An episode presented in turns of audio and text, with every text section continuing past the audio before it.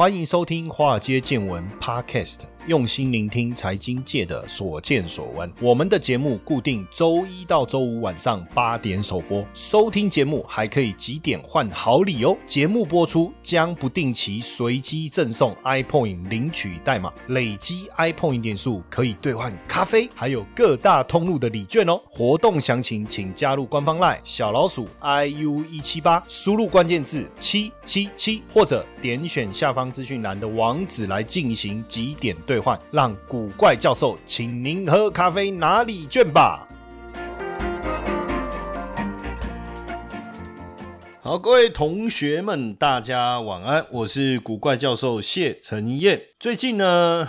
金元双雄的表现啊，实在是让大家啧啧称奇呀，对不对？哦，不管是原本被称为 “dead money” 的台积电呐，哈，股价开始上涨，尤其是联电，哇，那更不得了了。哇，这个联电股价的表现呢，似乎有如这个脱缰野马，或者是脱胎换骨啊，似乎有别于过去啊这种低迷不振的一个股价表现啊。当然，我觉得最主要，我看到外资的一个报告啊，谈到说在毛利率上面的一个变化哈，今年的第三季毛利率既然有机会冲高到三十五帕，但是因为财报还没公布了，我们引用外资的一个呃预估的一个内容，然后。哦更让人惊讶的是，明年可能毛利率会到四十趴以上。很多人会说，这有什么了不起，对不对？因为台积电的毛利率高达五十趴。好，但是大家要知道哈，二零一九年第一季，二零一九年第一季当时的联电毛利率不到百分之十，所以。是不是一个后段班？当然讲他后段班好像也不太对啦，毕竟人家金元双雄，对不对？马西在修准中姐，应该是说过去相较于台积电啊。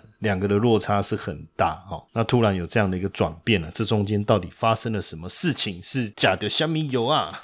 我觉得不容易哈，也也确实让很多的分析师跌破眼镜啊。就是说整个联电的一个变化，当然过去有一段时间我们对联电的看法也相对比较保守哦，我们也要跟这个联电啊好好的聊一聊哦，不是跟联电好好的聊聊，跟大家好好的聊一聊，跟联电聊一聊干嘛？我们来看一下哈联电的故事，当然呃讲。联电你一定要讲到台积电，因为毕竟两个就是爱恨情仇吧，可以这样讲吧，哈。那故事呢就要从 张忠谋开始讲起。一九三一年出生哦，在在大陆出生，那国小、国中、高中都在大陆念，一直到大学才出国念哈佛。哇，哈佛念一下，现在又跑去麻省理工，马上就要读册哦，应该算是学霸哈。那本来要在麻省理工读博士，后来没有念，就踏入了职场哦，在德州仪器工作。那也让他在一九七二年的时候坐上德州仪器全球副总裁，这个不得了啊！因为你算一算年纪也不过才四十一岁，但他已经在美国半导体产业打下了一片天了哈！不论是 Intel 还是 Motorola 哈，一听到他的名字，哎。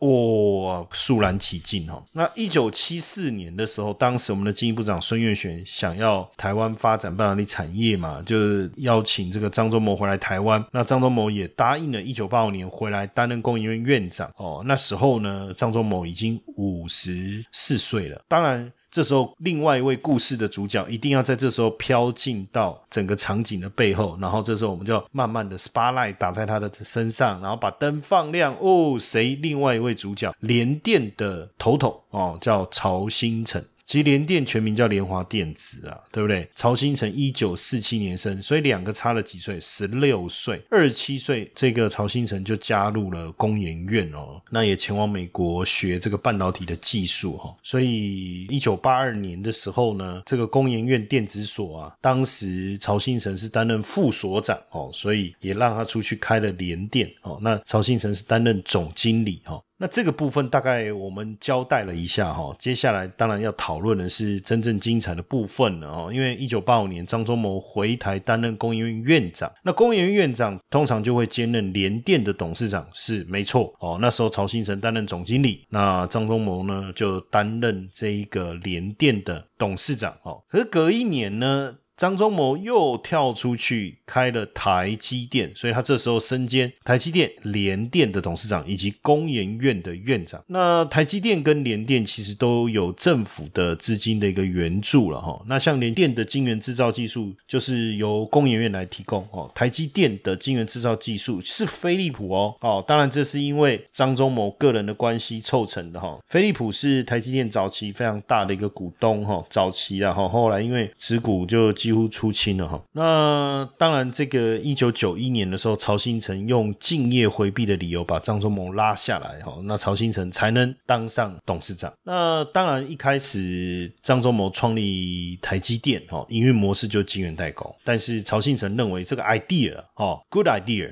是他的原创。其实这时候，哦，我觉得有时候也蛮困难的。就是说，有时候在产业发展的过程中，比如说有一个想法，想法提出来，你没有做，别人做了，然后成功了，那这样到底算谁的？哈，如果是智慧财产权，那当然，呃，原创者他如果能够证明他是更早提出创意的，那这个。智慧财产权的部分当然就有这个争议性了哈。不过晶圆代工就是一个概念，这也没有什么智慧财产权，对不对？哦，那当然就是在这样的情况下哈，就产生了这个很大的一个差异哈，很大的一个差异。当然，张忠谋创立台积电哦，算是让台湾的半导体称霸全球晶圆代工产业的第一步了哈。那如果讲幕后工程，当然曹新成哦，也确实是幕后工程。很多讲曹新成的一些描述啊，都说他就是一种霸气，不像张忠谋就是一个比较属于这种奴家好，或者说学学者这种氛围。但是大家说这个曹星辰，而且球友会觉得说他很强悍，擅长谈判，极具胆识哈。那联电其实你说一直长期位居台湾晶圆代工第二也没错了哈，也没错。但是联电分出来的联家军其实也都非常的勇猛哈，勇猛，包含联发科、联勇。联咏就是全球最大显示驱动 IC 设计公司哈，还有联阳，还有智源哦，最近股价的表现也不错。它是 ASIC 设计服务，还有 IP 细制材，还有最近被点名这个 ABF 窄版的星星哦，星星不是那个散装航运的哦，是 ABF 窄版的星星。还有像这个 MCU 的圣群，还有原相，哎，没错，我点的这些其实都是联家军哦。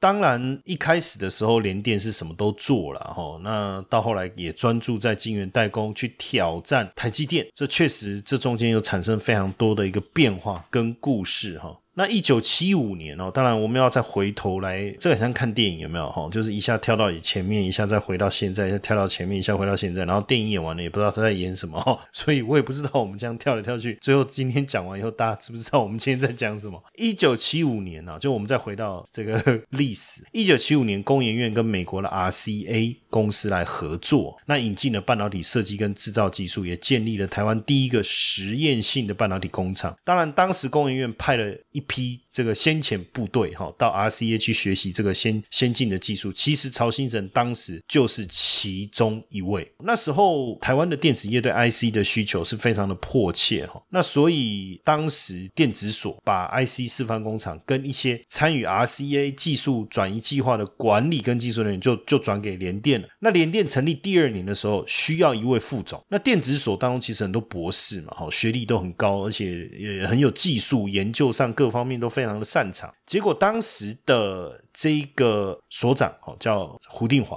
哦，那时候电子所所长胡定华，他挑了谁？挑了曹新成。他说：“哎，这个硕士毕业，哎，不对啊，一堆博士，你为什么要找他呢？做研究跟经营事业不一样。虽然这个小曹。”哦，我们现在叫他老曹嘛，那时候胡定华应该是叫他小曹哦，所以我们要这个呼应当时的场景。哎，话不多，可是意见很多。哎，不是高危哦，就这意见，那个意见那下 J 啦，有大可取。哎，所以哦，这个你看伯乐跟什么良驹嘛哈，然后呢，果不其然，他擅长管理，也懂得谋略，很快帮联电制定了一整套的一些制度了，很多啦，包括鼓励入股制啦、四班两轮制啦，也鼓励员工创业哈。那曹新成确实是在台湾科技产业中很少有啦，没有留洋。没有留美哈，或是留学海外的这个算企业老板哈，算是相当相当不容易哈，不容易。那刚开始起步了联电呢，也也确实蛮辛苦的哈，花了一年半盖好的工厂才刚试产而已哦，结果刚好一九八二年经济不景气啊，然后又发生火灾啊，反正一堆问题。嗨，各位粉丝们，大家好！古怪教授与华尔街见闻团队祝福各位中秋佳节快乐。与此同时，也要和大家宣布一件重大资讯：我们投资新手必学系列课程上线喽！各种投资类型的课程，包含外汇、K 线、美股、商品，后续还会持续新增更多种类。每一门课程都有入门和变行家，从基础观念建立到实物操作训练。订阅财经研究室，CP 值会更高哦！点击下方赞助连。连接观看 TOP 方案，最后呢，也邀请大家一起欢度中秋，分享这个喜讯。只要到古怪教授脸书粉丝专业置顶贴文留言，分享你的中秋节最喜欢做的事情，并且公开分享此贴文，就可以立即获得一千点的 iPoint 点数哦！快点一起来几点换咖啡，中秋吃月饼配拿铁最对味。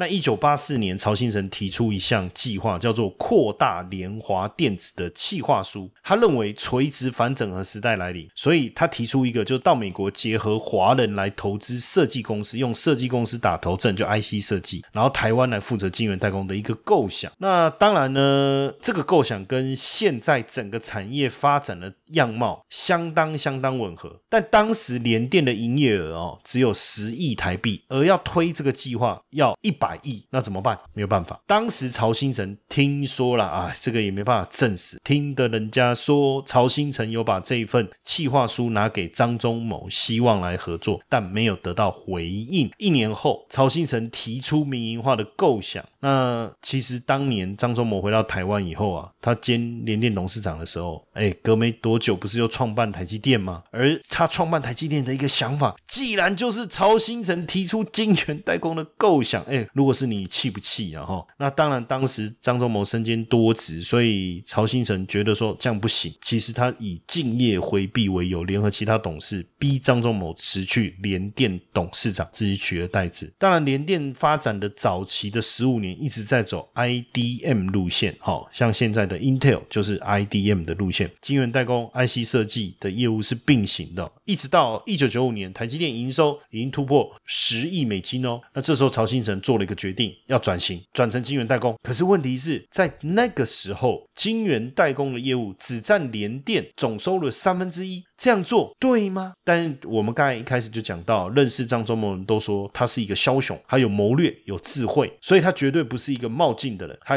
经过了缜密的考量之后，确实决定哦转往晶圆代工。好，而且当时美国很多 IC 设计公司正有大量的资金准备要上市，那对晶圆代工的需求也越来越大。所以联电虽然晚了八年，晚台积电晚了八年，但是他通过灵活的多角化策略，确实不断的在。扩充版图，IC 设计厂对产能需求的成长，哦，联电跟当时美国十十一家知名的 IC 设计公司结盟，合资三十亿美金，这个算聪明啊，等于说他自己不用出那么多钱，对不对？然后呢，同时他成立了联成、联瑞跟联家三家晶圆代工厂，然后又把 IC 设计部门分拆出来，等于他专心的做晶圆代工嘛，哈。那分拆出来以后，你要自负盈亏啊，联发科啦、联咏啦、联阳半导体啦、联升。电子、智源、联捷、新兴、原相，这就是这个联家军的由来。那金圆代工呢，也走向五合一，然后呢，低价去收购这个新日铁半导体，日本的新日铁半导体，海外也开始陆陆续续设厂。那这些策略实施以实行以后啊，哦，联电成长的速度非常的惊人。那这个时候呢，联电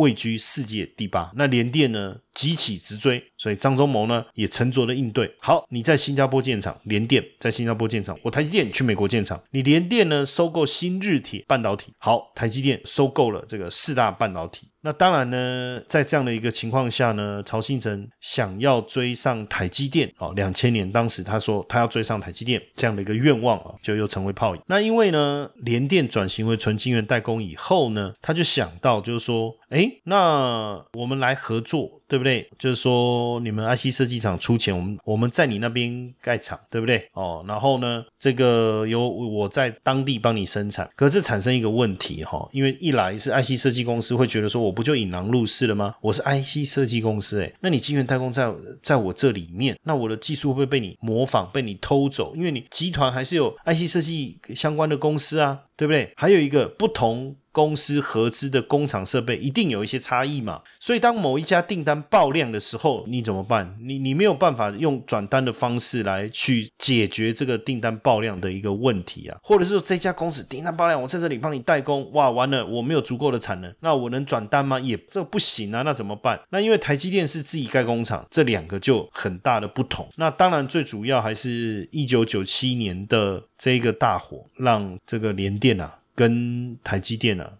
就是越离越远了哈。联电的晶圆厂都是独立的，对不对？那联瑞呢，就是当时联电一个新的八寸厂。那厂房盖好以后，两年多以后。一九九七年八月开始试产，其实第二个月就冲到三万多片哦。你知道当时的联电的总经理还口气很大，说两年内一定要干掉台积电。结果没想到两天后就一把火给烧了，不知道是谁烧的哈。两年内两天内哈，两年内要干掉台积电，两天内就被火给干掉了哦。哎呀，火灾不仅毁掉了这个百亿的厂房，也让原本联电可以赚的二十亿营收就泡汤了哦。从那个时候开始，当然跟台积电就。越拉越远。其实二十一世纪的前后啊，联电在技术上错过了一些关键点。然后一九九九年的时候，联电的总市值是居第二，这个没有问题。应该是说当时呢，跟台积电的技术相差并不多。可是后来为什么越差越远？哦？最主要是当时这个 IBM 发表了一个同制程的新技术，找台积电跟联电合作。那台积电因为没有用同制程的经验啊，就回绝了。哎，那联电想，那我来跟 IBM 英飞凌合作啊，对不对？搞不好就从此就能够甩掉这个台积电，对不对？没想到呢，IBM 的技术啊，在制造的时候良率过低，达不到量产的标准，所以等于功亏一篑嘛。但没想到哦，台积电自己研发，既然势如破竹，二零零二二年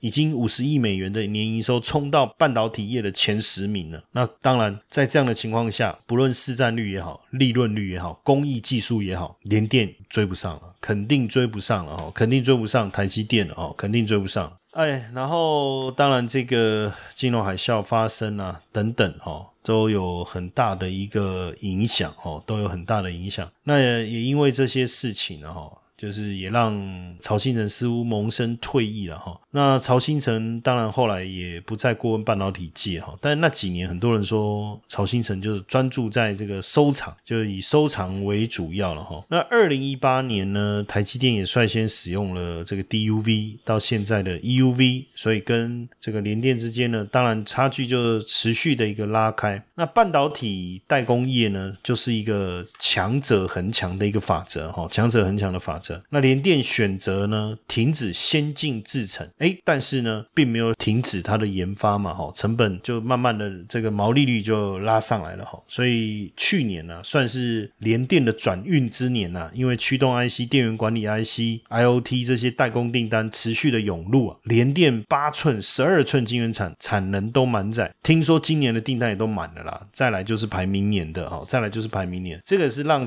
联电呢在整个这个。毛利率呢大幅度拉升，一个非常重要的一个因素。接下来就是我们今天的彩蛋时间，Apple 领取代码 M 六八三三，活动详情呢，请到下方的说明栏观看。那当然，目前整体全球的市占率来看，联电目前是排第三了哦，仅次于台积电跟三星哦，台积电跟三星。当然，这看起来就是两个之间呐，双雄之间的爱恨情仇哈，有没有爱我不知道，应该也是有吧。一开始，毕竟两个都都曾经是同事啊，也都是上下的这个同事，也有这个董事长、总经理，有没有？然后大家一直在为了半导体业而努力哦。那一个是双雄的老大，一个双雄的老二二哥嘛，对不对？哦，那当然大家都也也觉得说两者似乎是王不见王哈。但在新竹科科学园区四十周年元庆的时候，哎，曹新成上台颁奖致辞，那突然转身，我我觉得如果。说实在，那个场景啊，哦，即便这个人跟我再怎么样有一些心里面的纠结，在这么大的场合，对不对？而且如果说我今天又是年纪比较小的那一位了，哦，因为我刚才有讲两个差十六岁嘛，哈，那不是情侣啊，他们两个是那个早期工作的伙伴嘛，也是台湾半导体业非常重要的两位前辈嘛，对不对？大前辈。那你说年纪比较轻的这一位再怎么样，你应该应该也是要主动嘛，对不对哈？然后他就伸手向张忠谋来致意哈，转身。那这个当然张忠谋也立刻起身回应曹新成了，哇，现场欢声雷动啊，哇，掌声雷动啊，真的是世纪之握啊！因为这两位真的被视为余量情节。刚才我们也讲说，曹新成提出晶圆代工被张忠谋给实现，对不对？然后他自己创了一个台积电，又要跨到我联电这边来当董事长。当然想办法把它弄掉了哈。不过过去啊，确实三十年过去了哈。你说在这过程当中啊，当时联电有没有中国梦？也有，可是没有实现。这个梦想却带来这个诉讼和亏损哈。那联电第一个和中国有关的重大投资，当然就是苏州的核建案。核建早在二零零一年就在苏州成立了哈。大家大家一直认为说核联电是核建背后真正的投资者了哈。当然这个这中间产生了很多跟就我们在讲智慧财产权相关的一些议题啊，导致陷入了这个诉讼哈。不止这样哈，包括之前就是应该是在二零一八年，美国司法部提。提告营业秘密刑事案件，就是告这个联电哦，侵害这个美光营业秘秘密的这个这个案件哈，联电也承认侵害美光。哦，一项营业秘密，所以支付美国政府六千万美元的罚金。那在联电发当时发出的新闻稿，当时的这个洪家聪啊，也是现在的董事长，他说很很欣慰啊，不能讲很高兴啊。马克龙华他这吉奈寇林很高兴，对不对？应该说很欣慰哈，跟美国政府达成协议。那为什么会有这个案子哦？因为二零一七年，低润大厂美光就是先后在台美两地控诉联电，还有大陆福建晋华。共谋哦，共谋窃取美光的低润营业秘密。好，那美国司法部就正式起诉福建晋华、联电，还有这个台湾美光的总经理，还有联电的副总啊，等等啊，一干人等哦。那当时其实如果联电真的被判刑确定的话，可能要缴纳的这个判决金，整个金额应该是多少？两百亿美金哦，两百亿美金。那所以很多人说。呃，为什么要和和解哈？因为实际上，美国真正的对象哈，应该真正的对象哈，应该不是联电，而是福建晋华，对不对？而是福建晋华。所以当时这个洪家聪啊，就找了美国知名律师事务所啊，摩根路易斯的大中华区的资深合伙人。来担任法务长，而且呢，砸了上亿组成一个豪华律师团哦，然后最后当然他们的策略就是好吧，就这样跟美国政府来和解哦，这个是一个非常重要的一个过程哦，一个非常重要的过程。这个案件呢，耗时三年，换了两任审判长。那因为联电被控协助晋华来福建晋华窃取美光营业秘密案然后那当然后来。美中之间关系的紧张啊，所以只花了一个月啊，完成审判程序啊，所以也判财阀联电哈。当然后来联电跟美国司法部合作，也也让大陆官方非常不谅解。当然就是曹新成在二零一九年十二月的时候啊，在一场公开演讲中就有讲到哈，他就说：“哎呀。”如果能够重来哈，人生是没有机会重来。但如果能够重来哦，真希望没有到中国协助设厂哦。所以可见当时这个这整个事情从何建啊到这个被控告，这整个哈确实哈影响曹新成很大。其实后来这个曹新成退休以后啊，真的就是好像似乎就是把心思都放在古董的收藏了哈，把这个公司算是二零一八年以后。交棒给这个洪家聪了哈，嘎聪啊哈，那他用了十三年的时间带领台积电重返荣耀。你知道二零一八年的时候啊，呃，联电决定不再投资十二纳米以下的先进制程。其实大家都当然觉得很好奇，就是说。你要维持你的护城河，你一定要想办法不断的投入先进制程，你才能跟对手拉开距离，而且保持这个距离不被赶上嘛。可是问题是，如果你要走先进制程，你一定要设备。你看现在 EUV。台积电就买买买，一直买 EUV 这个极紫外光的机台嘛，对不对？我们说曝光机嘛，那你要买先进制程，你要买设备嘛，你要研发嘛，你的毛利率怎么上得来呢？哦，所以后来不再投资十二纳米相信先进制程以后，确实也让联电的毛利率开始回升。哦，开始回升，而这个洪家聪更有趣的是，他并不是工程背景哦，是财务出身哦。也我觉得曹新成的决定应该也是对的，因为他在这之前就帮算是帮曹新成解决了很多难题啊，哈，包括二零零六年。政府的这一个公司法修法以后啊，子公司如果持有母公司股票，那这样子在股东会的时候就不具表决权哦。诶，当时联电子公司迅捷持有联电六十万张，那这下怎么办？好，想办法嘛，赶快成立一家投资公司，把四十万张。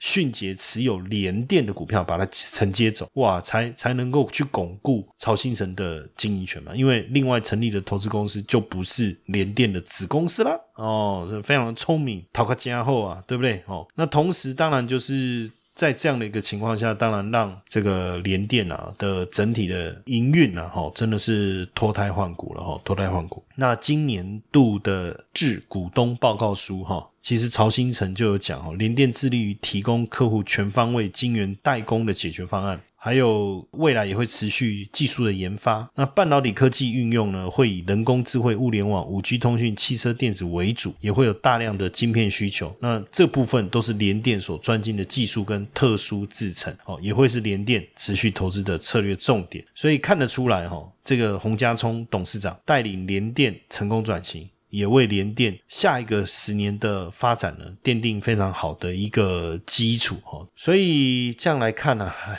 也许在现阶段。我们在讲说整体的市场的一个发展啊，有利于整个半导体产业发展的情况下，诶，可能哦，有机会哦，是不是？联电，因为现在外资给联电给的这个目标价是一一九，现在是怎样？给个价格都不能好好给吗？不能一百二吗？不能一百一吗？当然一百一十九比较接近一百二了哈。那为什么不给一百二来给个一一九？实在是你在熊山哈。但是至少看得出来长期的一个发展哈，联电能够走到今今天也确实不简单了哈，确实。不简单。那今天也让大家稍微了解一下联电的故事，股票的投资操作，当然也要多认识一下我们自己的上市公司哦。也不是只有台积电啊，也不是只有长隆、阳明、万海啊，还有联电呢。当然，我们之前也曾经跟大家分享过联发科啦等等哦。反正之后有机会，我们再多找一些相关的好的公司哦，它背后的一个故事来跟大家分享。因为我人生的第一桶金，当时就是投资华硕，而且很有趣。我投资华硕。不是因为我看得懂技术面，也不是因为我多懂财务面、基本面，而是当时我在杂志看到华硕有游泳池，很难想象一个公司有游泳池，那是多么大的一个规模，太屌了！好，投它就这样，因为一个游泳池就跟华硕结下不解之缘哦，那也顺利的在那时候。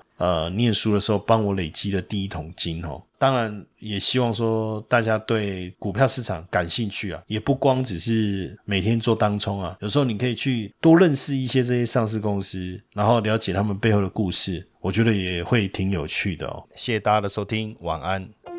投资的魅力在于它能帮我们创造斜杠收入，但市面上的投资课程。普遍都是理论教学，却缺少实物练习。台湾的海归操盘领航员招募计划启动喽！无论是否有经验，只要对交易有热情，现在将是你迈向顶尖操盘人的最好机会。除了谢承彦古怪教授亲自教授他十多年的实务经验外，还能和一群志同道合的伙伴们一起在投资这条路上努力成长。输入英文字母 VT 即可取得操盘领航员们使用的策略懒人包和线上说明会资讯哦。